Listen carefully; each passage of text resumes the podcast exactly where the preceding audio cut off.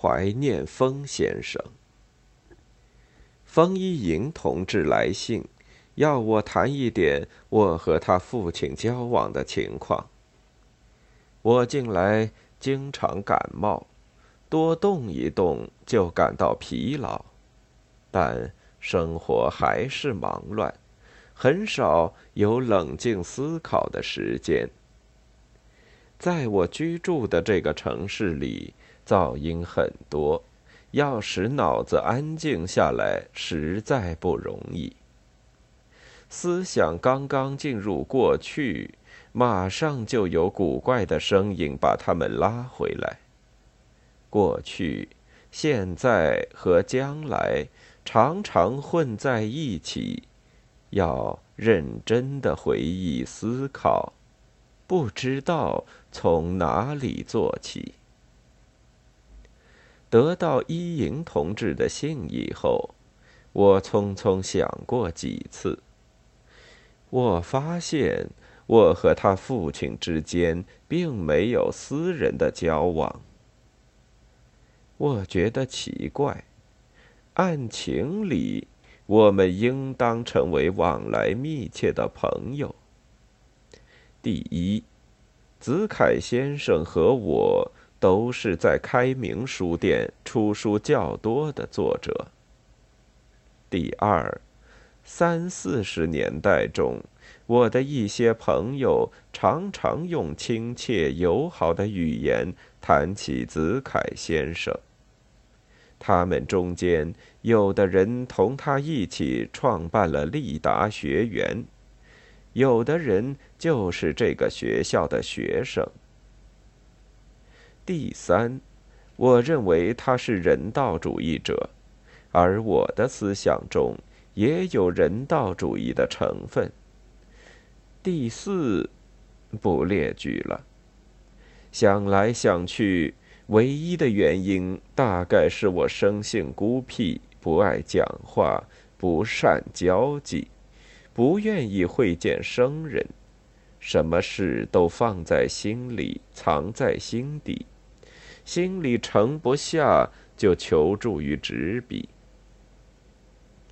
我难得参加当时的文艺活动。也极少在公开场合露面。早在三十年代，我就有这样的想法：作家的名字不能离开自己的作品。今天我还坚持这个主张：作家永远不能离开读者，永远不能离开人民。作为读者。我不会忘记子凯先生。我现在完全说不出什么时候第一次看见风先生，我后来就习惯这样的称呼子凯先生。也讲不清楚当初见面的情景，可是我还记得在南京念书的时候。是在一九二四年吧，我就喜欢他那些漫画，看他描写的古诗词的意境，看他描绘的儿童的心灵和梦幻，对我是一种愉快的享受。以后一直是这样。一九二八年底，从法国回来。我和索菲住在一起。他在开明书店工作。我的第一部小说《灭亡》要在开明书店出版。索菲常常提起风先生，也不止一次的称赞他善良淳朴。他又是一个辛勤的劳动者。我看到他一本接一本的译著和画集，他介绍了西方艺术的基本知识，他讲述西方音乐家的故事，他解释西方绘画发展的历史，他鼓吹爱护生物，他探索儿童的精神世界。我没有见过他，但我的脑子里有一个风先生的形象，一个与世无争、无所不爱的人，一颗纯洁无垢的孩子的心。我并不完全赞成他的主张，但我敬重他的为人。我不仅喜欢他的漫画，我也爱他的字。一九三零年，我翻译的克鲁鲍特金的自传脱稿，曾托索菲转请风先生为这书写了封面题字。我不用多说，我得到他的手记时的喜悦。这部印数很少的初版本《我的自传》，就是唯一的把我和那位善良淳朴的艺术家。连在一起的珍贵纪念品了。我在记忆里搜索，可以说是一无所得。我已经没有条件深思冥想了。在抗战前，我从索菲那里经常知道风先生的工作情况和生活细节。后来。我读到他自己的文章，亲切地描述他在家乡安静的写作生活。然后是战火爆发，侵略军逼近家乡，他同家人仓皇逃难。从此，他从浙江去江西、湖南、广西，再去四川。这期间，我也到过不少地方。我说不出什么原因，我同他不曾有过任何的联系。可是他的脚迹始终未从我的眼前消失。他在各地发表的散文，能找到的我全读了。阅读时，我就像见到老朋友一样，感到亲切的喜悦。他写的十分朴素，非常真诚。他的悲欢，他的幸和不幸，紧紧地抓住了我的心。抗战期间，我在重庆开明书店遇见他，谈过几句话，事后才想起，这是风先生。另一次，我和一个朋友到他的沙坪坝新居去看望他，记不起我们谈了些什么，时间并不长，但是我保留着很好的印象。他仍然是那样一个人，善良淳朴的心，简单朴素的生活。他始终愉快的、勤奋的从事他的工作。一九四二年七月，我还在成都祠堂街开明书店买了一幅他亲笔的漫画，送给我一个堂兄弟，为了激发他的高尚的情操。上海解放以后，我几次见到风先生和伊莹同志。听说他要翻译日本著名的《源氏物语》。他开始自学俄文，并表示要学好俄文才去北京。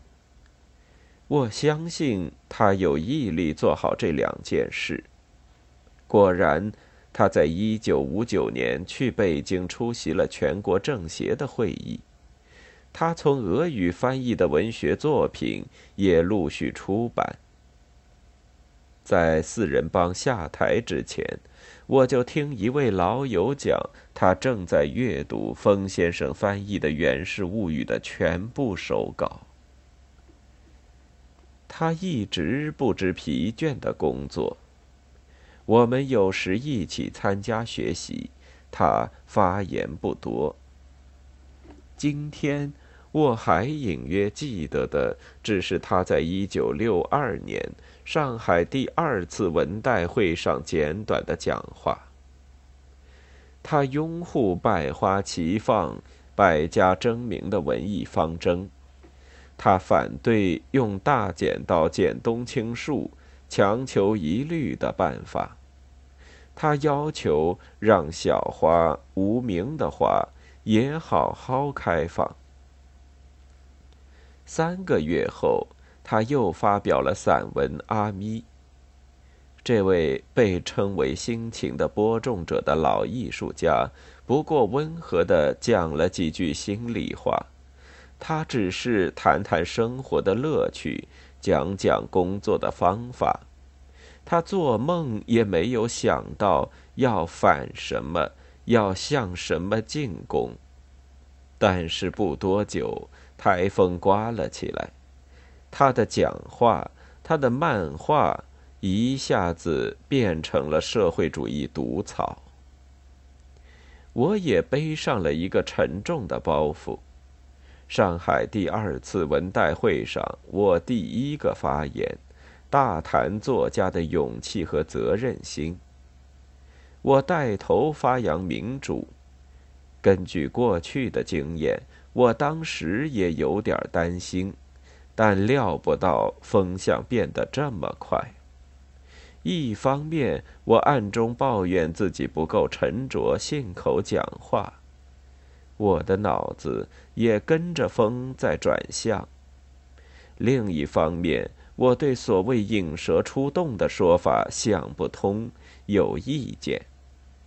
听见人批评阿咪，我起初还不以为然，但是听的次数多了。我也逐渐接受别人的想法，怀疑作者对新社会抱有反感。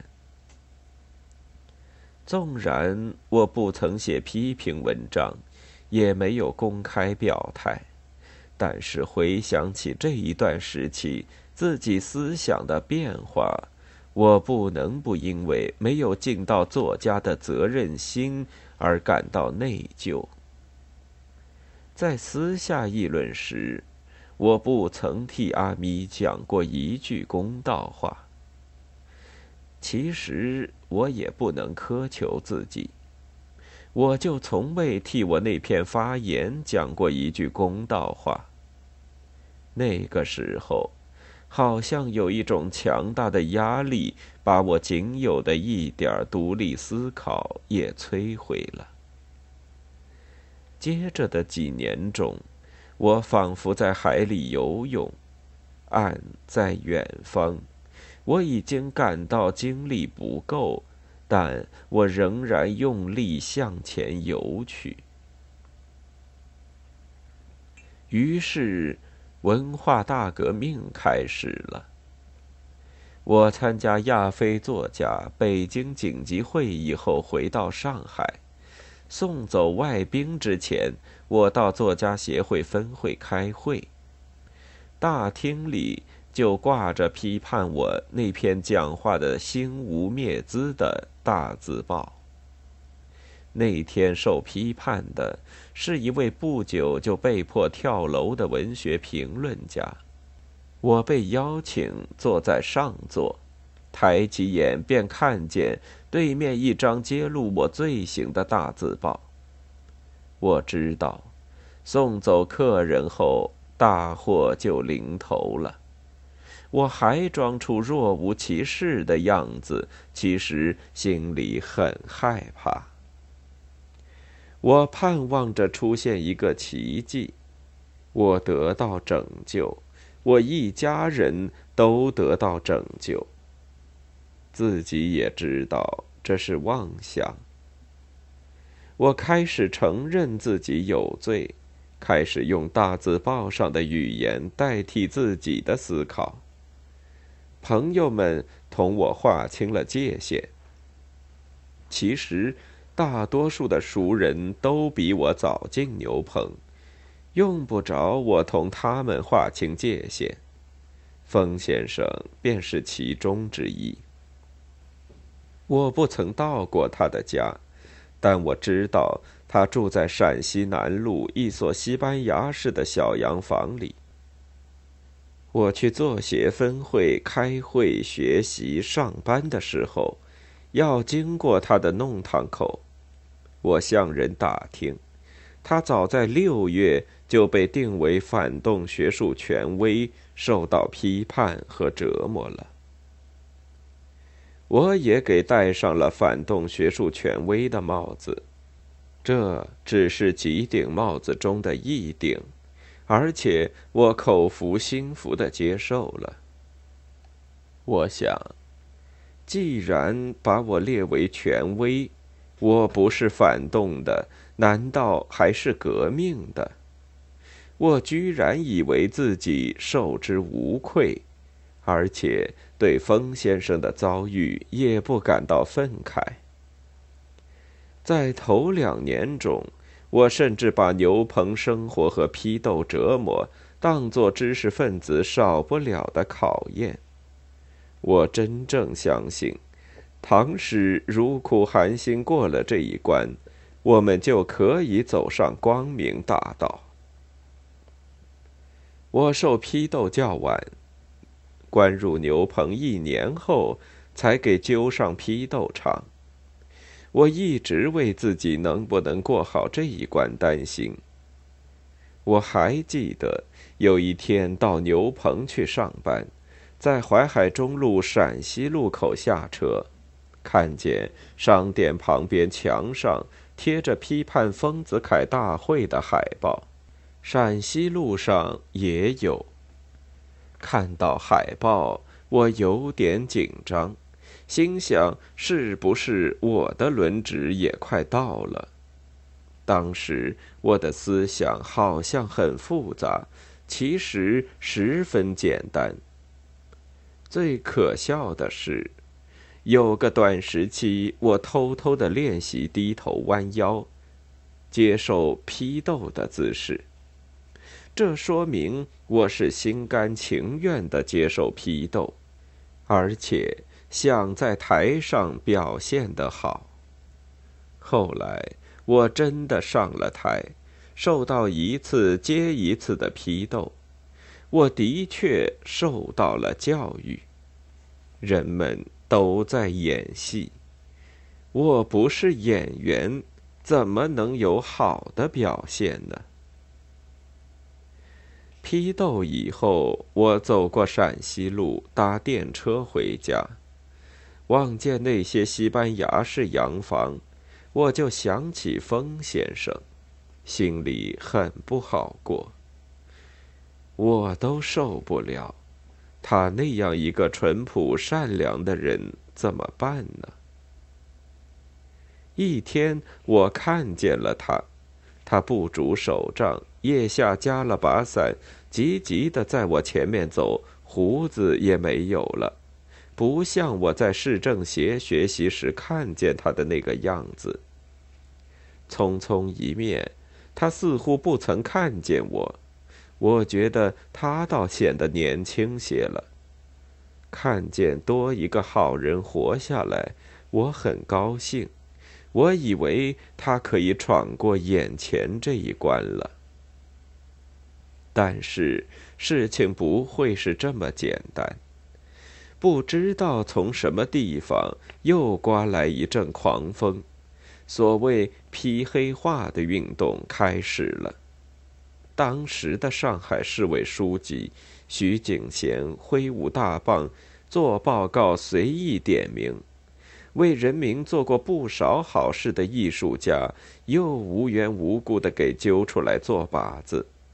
连满山红叶女郎娇的旧作也被说成反对三面红旗的毒草，船里看春景中的水里桃花倒影，也给当作攻击人民公社的罪证。无情的批斗已经不能说服人了，它只有使我看出谁有权有势，谁就有理。从那个时候起，我开始懂得人们谈论的社会效果是怎么一回事。我逐渐明白，像棍子一样厉害的批评，常常否定了批评本身。棍子下的越多，越是暴露自己。最初，我真的相信批斗我是为了挽救我，但是。经受了长期批斗之后，我才明白，那些以批斗别人为乐的人，是踏着别人的尸首青云直上的。我已经成了一个虔诚的信徒，忽然发现一切符咒都是随意编造。我不能靠谎言过日子，必须动动自己的脑筋，眼睛逐渐睁大。背上的包袱也就逐渐减轻。我不再惶恐，不再害怕，不再有有罪的感觉。脑子活动了，思想多起来了。我想起给捣毁了的杭州的岳飞庙和跪在岳坟前的四个铁像，我仿佛见到了新的光明。那不就是用莫须有罪名害人的人的下场吗？我不再替风先生担心，人民喜爱的优秀艺术家的形象是损害不了的。我不再相信四人帮能长期横行，但是我没有想到他们会垮得这样快。更没有想到，风先生会看不到他们的灭亡。在现今的世界上，画家多长寿，倘使没有那些人的批斗、侮辱和折磨，风先生一定会活到今天。但是，听说他在一九七五年病死在一家医院的急诊间观察室里。在上海为他开过两次追悼会，我都没有参加。第一次在一九七五年九月，我还不曾得到解放，他也含着冤屈。第二次在一九七八年六月，我在北京开会，他终于得到了平反昭雪。没有在他的灵前献一束鲜花，我始终感到遗憾。优秀的艺术家永远让人怀念，但是我不能不想，与其在死后怀念他，不如在生前爱护他。让我们牢牢的记住这个惨痛教训吧。五月三十一日。